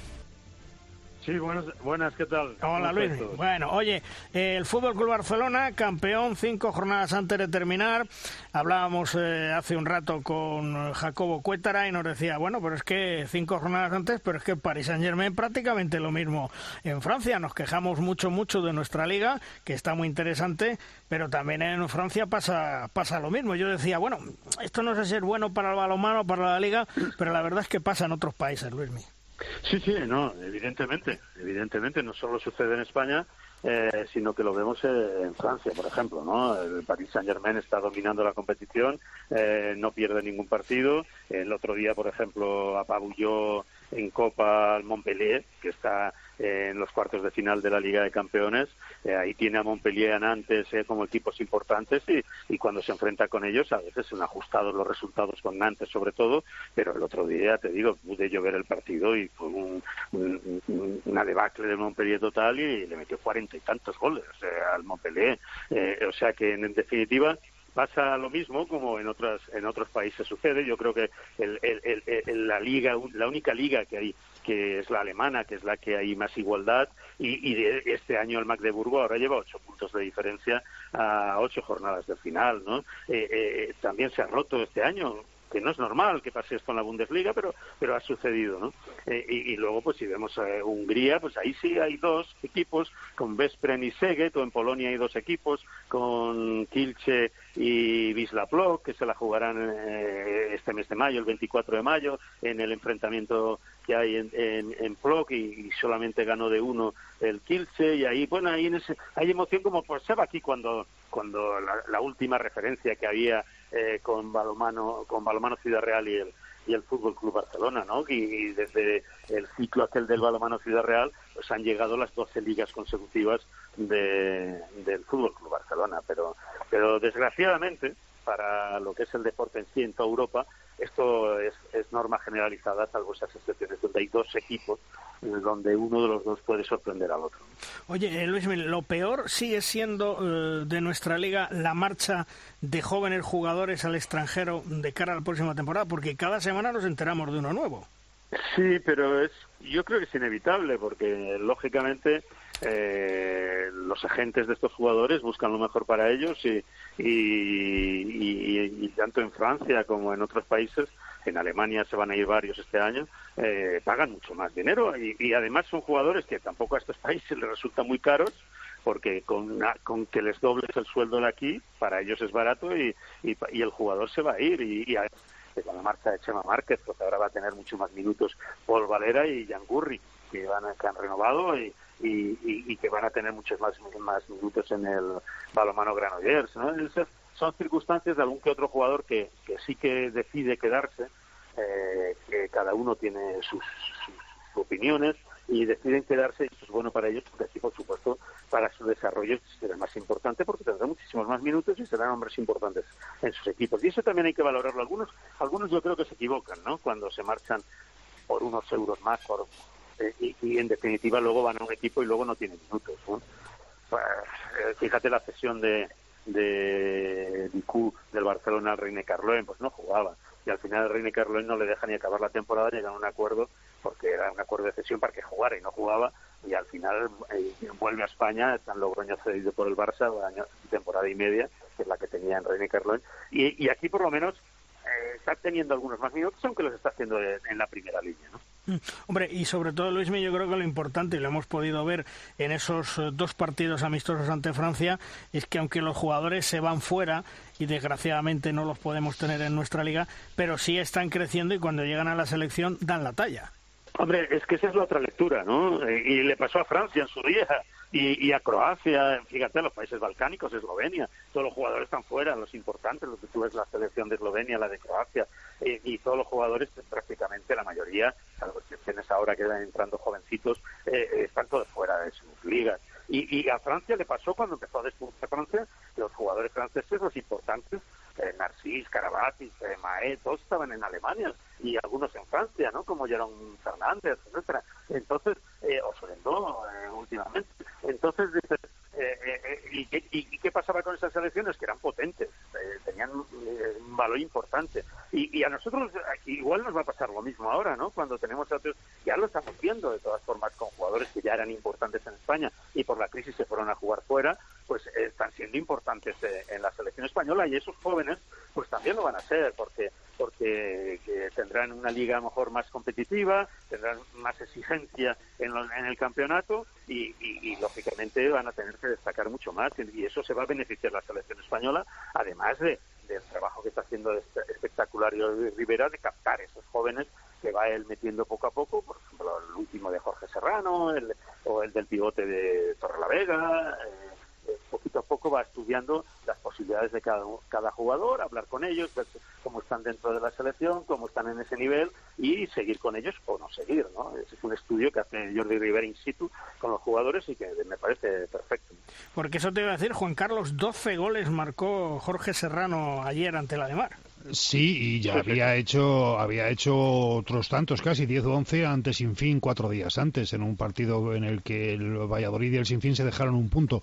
Eh, yo creo que Jorge Serrano está perfectamente eh, ahora mismo encuadrado en el tipo de evolución del jugador español. Es decir, eh, Jorge no se va a Alemania por dinero, Jorge se va a Alemania para, para rodarse y adquirir y jugar otro tipo de balonmano quizá un poquito más competitivo, si bien sin perder la esencia del jugador español. Yo creo que Jorge Serrano ya lleva años eh, apuntando y mm, ha dilatado al máximo su estancia en España. Eh, salvo en el Barça, ahora mismo a Jorge Serrano, el balomano español, yo creo que se le queda, se le queda muy corto. Si quiere mm, jugar minutos de competitividad extrema, eh, tiene que irse a otro, a otro balomano que, insisto, no va a ganar más, porque va a ganar más. Cualquiera, cualquier equipo de, Europa te va a pagar más que Valladolid ahora mismo, ¿no? Pero yo creo que lo que él busca es adquirir experiencia, adquirir cierto nivel de juego en una liga mucho más competitiva que la, que la española, pero eh, naturalmente eh, Jorge Serrano es un tío eh, que te garantiza entre 8 y 12 goles por partido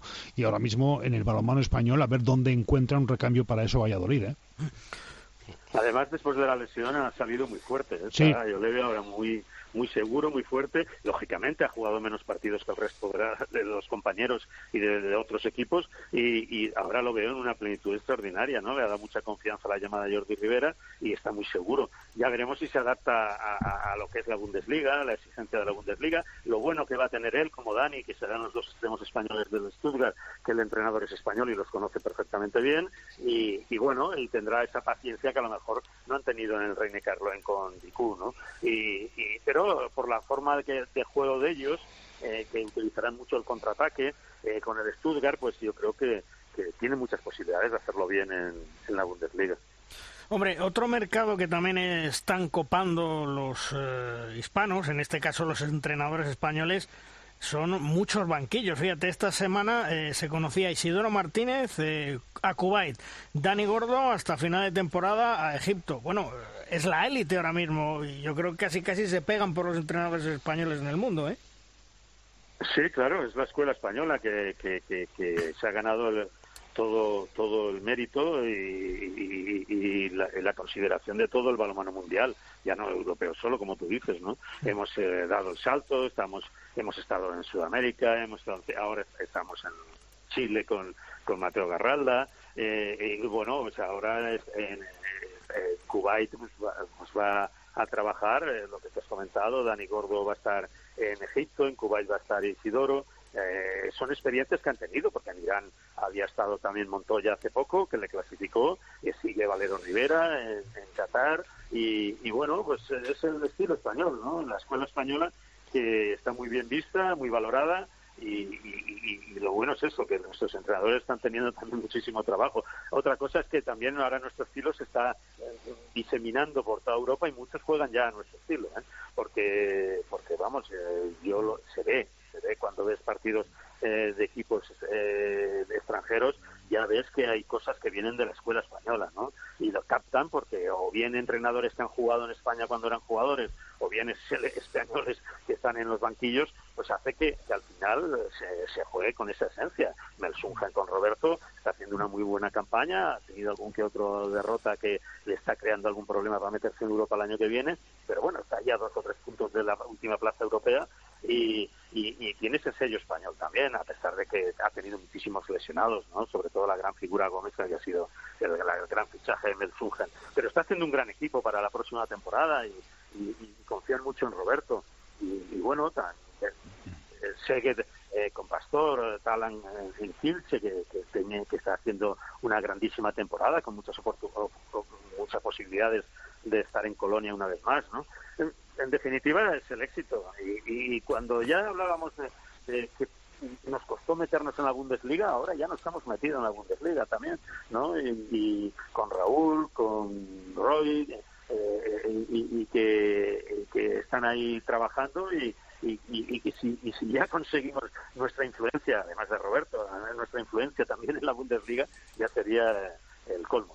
Sí, pero, pero, pero, Luis, pero hay una situación cuando menos paradójica desde mi punto de vista y es que cuando un club o una selección quiere eh, que la escuela española esté en su banquillo, no buscan un entrenador local que aplique la escuela española, no, van directamente a por el entrenador español. Luego, eso quiere decir que a lo mejor el concepto de escuela española fuera no está calando o no lo están entendiendo tanto como concepto preciso, ¿no? Bueno, pero en algunas ocasiones sí que sí que se puede ver, ¿no? Porque mira Suecia, ¿no? Por ejemplo, claro, también es, es, cierto que hay banquillos que, conocen perfectamente el juego español y sobre todo en el tema defensivo, yo sí que veo, aunque el entrenador no sea español, sí que veo cosas que vienen de la escuela española, ¿no? Eh, de muchos equipos e incluso en selecciones. Eh, de todas formas, ya te digo, es una cosa lógica. Hmm. Eh, nosotros también adquiríamos conceptos de otros equipos cuando, cuando en los años 70, eh, pues la escuela rumana, la escuela checa, o la de la Unión Soviética nos iba influyendo en nuestro desarrollo, ¿no? En la época de Domingo Bárcena, Juan de Dios Román, que fueron los que captaron todo aquello para desarrollarlo en España, tanto en el INEF como como en las canchas y, que, y que luego ese producto de, entrenadores que se iban creando a, la sombra de, o, de la mano de Domingo de Juan de Dios, esos que salían nuevos iban iban adquiriendo ese concepto de escuela española, ¿no? Y al final es lo que lo que se está desarrollando. Luego cada uno tiene coge, eh, estudia conceptos y lo va variando, ¿no? Como el desarrollo del juego de Juan Carlos Pastor o el desarrollo del juego de Valero Rivera eh, eh, que son muy diferentes, ¿no? En cada uno, pues sus sus sus jugadores pues van adquiriendo, pues no es lo mismo el juego de que el concepto de juego que pueda tener Chema Rodríguez o, o, Roberto García Parrón o David Davis que vienen de la escuela Valladolid que, el propio eh, Carlos Ortega, que tiene un concepto muy asimilado de Valero Rivera, ¿no? Entonces dices, pues bueno, cada uno, dentro de lo que es la escuela nuestra, tenemos las distintas variantes. ¿no? Por cierto, me cuentan mis pajaritos. Ah, bien, pajaritos. Que la semana pasada estaba previsto que se firmara con el Ayuntamiento de Zaragoza la organización de la Copa Sobal los días 11 y 12 de junio. Pues bien, no se ha firmado el convenio de momento, dado que parece ser existen algunos enfrentamientos entre varios dirigentes de Asobal, puesto que dicho convenio que se iba a firmar con el Ayuntamiento de Zaragoza está en medio una empresa intermediaria y el convenio, según me cuentan, no va a repercutir en nada económicamente para la Soval con la celebración de dicha Copa Soval en Zaragoza. A fecha de hoy, las condiciones parece ser que no son idóneas para firmar. Vamos, que lo mismo al final no se juega en Zaragoza. Por otro lado, también algunos clubes de Asobal empiezan a estar cansados puesto que no ven claros los números. Los ingresos son los de siempre, los mismos, mientras que los gastos cada día aumentan más. Veremos a ver qué pasa en las próximas semanas porque junio está ya a la vuelta de la esquina. Y Luismi, ¿cómo, ¿cómo ves la parte de arriba para el subcampeonato y sobre todo la parte de abajo, que es tremenda la lucha y los puntos que está sacando Valladolid y Torrelavega ante equipos fuertes, ¿eh? Bueno, es que la parte de abajo está tremenda. ¿eh? Lo de ayer de Torre la Vega fue un partido intenso, intenso, intenso, eh, tremendo y, emocionante y, al final fueron unos puntos que para Torre la Vega le da una vida espectacular, ¿no? Y, bueno, eh, esto quiere decir que que hay muchísima igualdad. La, victoria de Puente Genil pues ha metido en el lío a Naitasuna, Torre la Vega ha sacado la cabeza, pero está ahí, ¿no? Es que desde Sinfín a Torre la Vega eh, pues hay 17 puntos sin fin, 22 Vega son 5 puntos. Mm. Y pero pero desde la promoción son 4, que este año tenemos promoción, ¿no? Donde se ha, caído el Nava, ¿no? Después de la derrota de ayer. Entonces dices, bueno, eh, está muy emocionante todo, son les espera un calendario muy complicado a todos y, bueno, en teoría dices, no puedes decir quién es el candidato al descenso para acompañar a, Antequera, porque sin fin está a un punto de Nava, ¿no? De la promoción, a dos puntos de, de, Valladolid y de, Puente Genil. O sea, que es un partido. Vamos a ver, ¿no? Eh, lo que da de sí eh, eh, la jornada la, próxima y la siguiente, que nos quedan cinco, ¿no? Y por arriba, pues fíjate, la victoria del Granollers, el Granollers es que hace un balonmano maravilloso. A mí, ayer, por ejemplo, eh, hacía un, sobre todo en ataque. La defensa está clara que el 6-0 es tremendo con, con Uriol Rey y con Amigo eh, en el centro del 6 ¿no? Pero, pero en ataques que hacen unas cosas tan bien trabajadas, tan bien estudiadas. Eh, eh, ahí Antonio Rama hace quien saca el libro y, trabaja en ataque bien dirigido por Antonio García, que es un maestro en eso, pero luego, claro, ves a Tema Márquez que está explosivo este año, eh, ves a Paul Valera con su magia, Jan Gurri que poco a poco este año, esta segunda parte de la liga está teniendo muchos más minutos que en la primera parte de la liga y que además va a ser un hombre importante cuando se marche Chema Márquez la próxima temporada y luego el juego con que tiene con los pivotes, la velocidad de los extremos. También Granollers es un equipo maravilloso, espectacular, de lo mejor que, del buen balonmano que se puede ver en, la Liga Safira Sobal, ¿no? Eh, y, la lucha va a estar ahí, ¿no? Con el Vidasoa. Ahora se ha puesto por delante el Granollers después de la derrota del Vidasoa y el partido del sábado en Artalecu es digno de ver, de no perdérselo, ¿no? Porque ahí se juegan en su campeonato prácticamente, ¿no? Luego quedarán cuatro jornadas y todo puede pasar, pero pero el que se ponga por delante después del partido de Arteleco, si, si gana Granollers está claro que va a ser muy complicado ya para que, se lo quite el Vidasoa, pero si gana Vidasoa y se coloca un punto arriba, eh, tendremos emoción hasta la última jornada de Liga.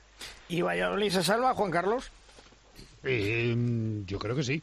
Yo creo que Valladolid se salva precisamente porque ha cogido una, una dinámica que no ha tenido en toda la temporada, la de puntuar. Le, quedan partidos complicados, pero también hay que tener en cuenta que creo que a Puente Genil y a Nava y a Sinfín les falta el Barça. Es decir, eh, es una jornada menos a descontar entre los otros entre los otros tres. Yo creo que se va a salvar, justito, justito, pero se va a salvar.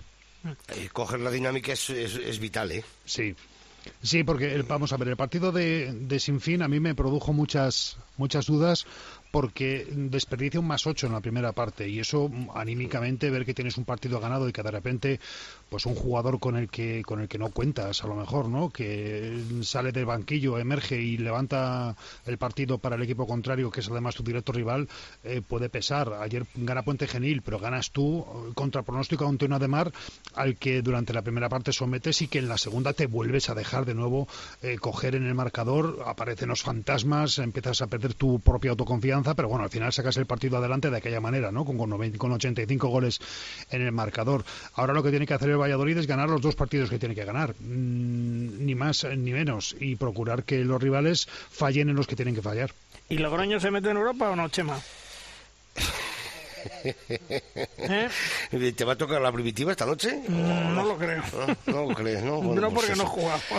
pero, pregunto yo, Chema, ¿eh, ¿Logroño se quiere meter en Europa? Sí, pero pero lo tiene lo tiene complicado, ¿eh? Lo tiene complicado porque es que, o sea, lo hemos comentado antes al principio, o sea, es decir, la cantidad de bajas eh, por lesión importantes que, que, tiene el equipo es brutal. Y entonces, claro, eh, intenta competir, compite, como lo está haciendo toda la temporada, pero, eh, claro, llegas a los últimos minutos, llegas muerto. O sea, llegas, llegas muerto y, entonces, y después encima, bueno, pues, pues el otro día aquí, pues eh, bueno, quedaban tres segundos el gol, tenías ya uno en la buchaca y te encuentras que has perdido el partido, ¿no?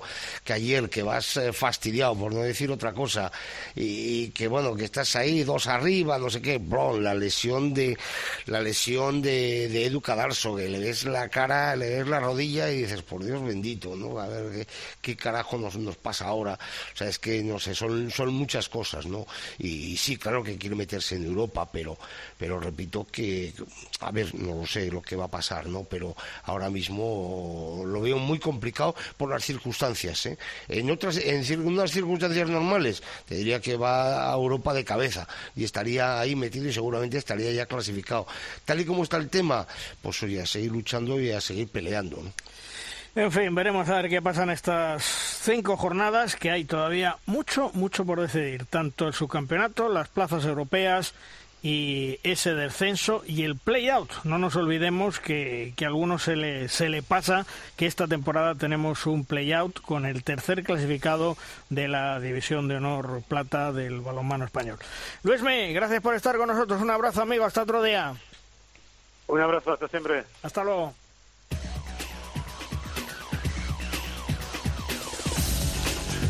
Vamos terminando el programa, vamos terminando edición, como siempre, con el maestro, con Tomás Guas y sus 7 metros. ¡Lanza, Tomás! Malvar Rosquitos, el Barça, campeón de la Liga Sobal un año más, esta vez a falta de cinco jornadas para acabar el campeonato. Ahora el interés, pues claro, la lucha por Europa y la ceba de descenso. El dominio azulgrana es aplastante y año a año pues va evaluando nuestra liga con ese monopolio, ¿verdad?, que genera pues un cierto desinterés en los posibles aficionados al, a nuestro deporte. Hombre, aquí nos eh, mantienen eh, la ilusión y el interés los hispanos y las guerreras cuando llegan europeos, mundiales y Juegos Olímpicos y demás. Pero bueno, es lo que tenemos. Claro, tampoco la culpa es del Barça, ¿no? Que lo disfrute. Terminamos programa. Hasta la semana que viene, Juan Carlos. hasta luego, chicos. Hasta la semana que viene, Chema. Un abrazo, gracias. En siete días, el próximo lunes, nos vemos con todos nosotros, con todos vosotros, para contaros la actualidad del mundo del balonmano, la Liga, la Copa de la Reina y todo lo que es actualidad en el mundo del balonmano. Siete días. El lunes, aquí en Derrosca, vuestra cita. ¡Adiós!